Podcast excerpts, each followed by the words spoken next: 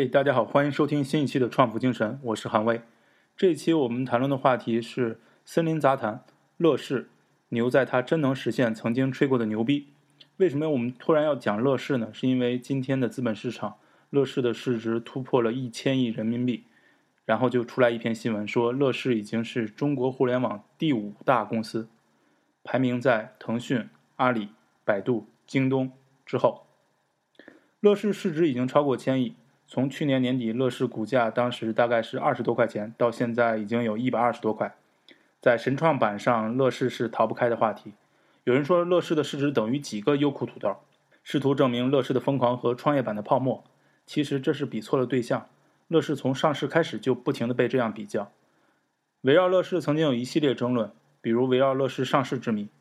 乐视是在中国的创业板上市的，很多人在它上市的时候都很少听到过这家公司。因此也开始质疑这家公司到底什么来头。随着这几年中央反腐，令计划家族的腐败链条被曝光，其中就有关联公司在乐视公司上市前参股乐视。乐视创始人贾跃亭也说，如果有重来的机会的话，乐视绝不会再选择类似这样的公司作为股东。但这是出了事儿，那是政政商勾结；但没出事儿，那就可能被解读成良好的政府关系了。再比如围绕乐视的业务的争论。因为中国创业板上市需要上市公司必须有利润，而当时哪怕是行业龙头优酷土豆都还在亏损，怎么一个名不见经传的乐视就能盈利，而且能上市呢？所以各路人马都开始看乐视的财报，证券市场周刊甚至用几个封面故事去写乐视的财务魔法，比如去讨论它到底是采用了直线摊销还是加速摊销法等等。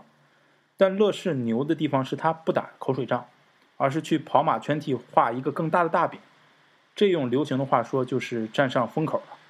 比如他当时的一个风口是乐视影业，他从光线挖来了职业经理人张昭，短时间就做到了民营电影公司的前三名。再比如乐视电视，智能电视这把风让乐视在概念上是遥遥领先，因为总不能指望中国造电视机的自己突然去出现一个互联网吧？拥有一个互联网公司，那简直是太难了。但也别再相信乐视自己的战略有多伟大，他们说一切都好像运筹帷幄似的。比如乐视当年投资做的那个王酒网，那个是专门做葡萄酒生意的，就那那现在看来简直就是和乐视生态格格不入，甚至八竿子都打不着的。我们理解了乐视的画大饼战略，就不难理解他现在去做乐视手机和所谓他要做乐视汽车这些事儿的原因了。接下来就是一个市值管理的问题。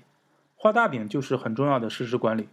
乐视在二零一一年的时候，从平安证券把张特挖过来当董秘，那绝对是一件很有眼光的事。张特是八零后，他显然更精通市值管理这件事儿。这在乐视后来负面消息铺天盖地时候的数度停盘与一系列的投融资操作，都能看出来他对这件事有不小的功力。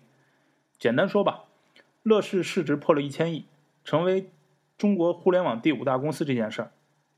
如果不被乐视自己爆出来，谁愿意从这个角度想呢？有多少人知道 BAT 之外第四大互联网公司是京东呢？又有多少人知道原来第五大互联网公司是哪家呢？你知道原来第五大是互联网公司是唯品会吗？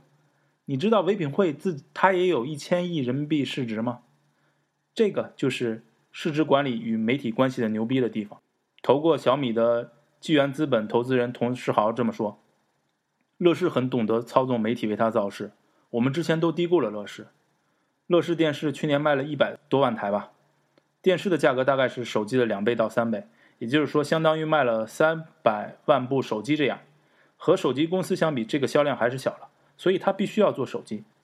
电视受内容的影响，即便内容你真的有自己的优势，也不能把它完全发挥出来，不能只做电视，手机是非做不可。但是乐视的打法也比较狠。他向小米直接叫战，他说：“我比你质量好，价格还比你便宜。”回到我们今天的主题，乐视，他这家公司牛就牛在，他真的能把自己当时吹的那些牛逼真的实现了。乐视对未来画的这些大饼又有哪些能实现呢？我们没法做预测，但我们很愿意继续去等待去看。我们今天向大家推荐的一本书是《奈飞传奇》。我们本来很想推荐一本乐视的书，但我发现市面上好像写乐视的书还没有，或者说我没有看到好的。那奈飞传奇呢？其实是美国的 Netflix 这家公司，它拍过一系列很有名的电视剧，比方说《纸牌屋》，号称是用大数据挖掘出来的一部神剧。奈奈飞公司呢，它在它的成长过程当中也遇到过很多的风波，险些就倒闭了，因为它面临的是 Blockbuster 这样的巨头，也就是美国的录像录租用录像带的巨头。但是他不停的去调整自己的业务，最终成为了这个市场的巨头，而 Blockbuster 这个公司也倒闭了。乐视能不能像？Netflix 这样去成长呢？我们不知道，因为未来真的是有无限可能的嘛。感谢大家收听这一期的创富精神，欢迎大家在荔枝 FM 和苹果 iTunes 上留言与我们互动，谢谢大家，我们下期再见。